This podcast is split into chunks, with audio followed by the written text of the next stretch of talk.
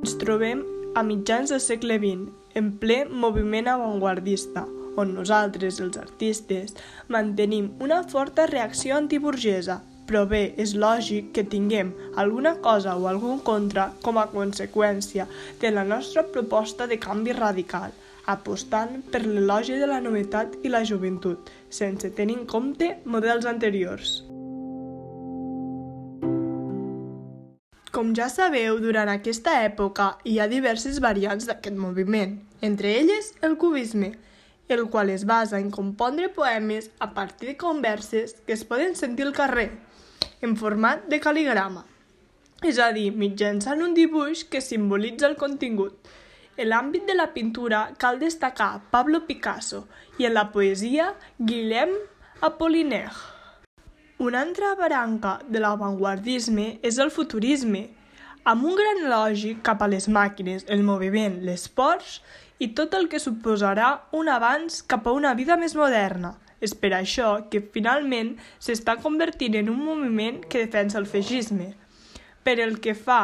a la poesia futurista, mica en mica es van introduint les conegudes paraules de llibertat és a dir, l'ús de la tipografia de manera lliure, sense tenir en compte les majúscules o minúscules i utilitzant diversos cossos de lletra. I en aquest moviment cal remarcar l'italià Filippo Tommaso Marinetti. Seguidament ha sorgit el dadaisme, el més radical de tots els moviments, liderat per el suís Tristan Zaria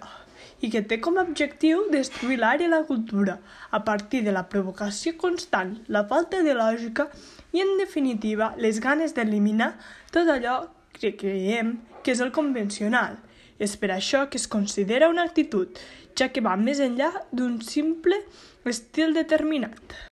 Un altre moviment que ha aparegut durant aquesta època és el surrealisme, originat per a l'ideòleg francès André Breton,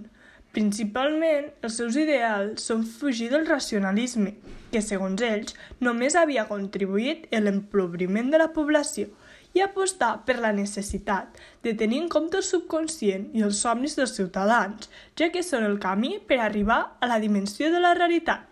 que conjuntament amb la imaginació aconsegueixen arribar a l'amenat nivell de superrealitat, tot i que també has de posseir unes experiències privilegiades, com ara la bogeria el, i el somni. Pel que fa a la literatura, defensen la llibertat total a partir de la utilització de collage i l'escriptura automàtica, és a dir, plasmar les idees en un paper sense una rectificació posterior.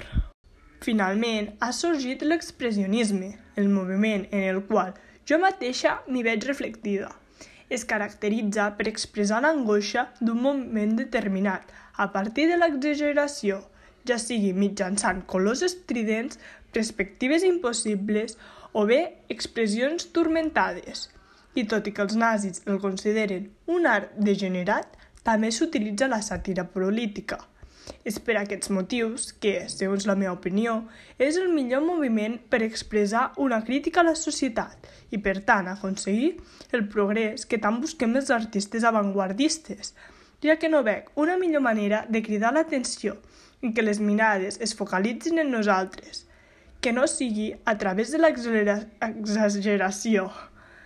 per aconseguir expressar correctament i amb tota evidència els nous valors que volem implementar com a societat moderna.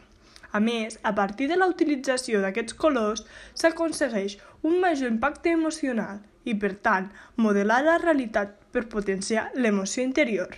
D'aquesta manera estic convençuda que aconseguirem que aquesta minoria que comparteix la nostra voluntat de canvi augmenti considerablement. Per altra banda, si els nazis ens veuen que utilitzem un art degenerat és perquè realment creuen que la nostra crítica sàtira realment pot aconseguir tenir un impacte en els ciutadans i que, per tant, hi ha una cosa que sí que estem fent bé. En definitiva, a partir de les diverses branques de l'avantguardisme que permeten que cada autor pugui defensar uns ideals propis adaptant-se millor a un moviment o un altre, considero que tenim la clau per aconseguir la tan preuada novetat i canvi radical.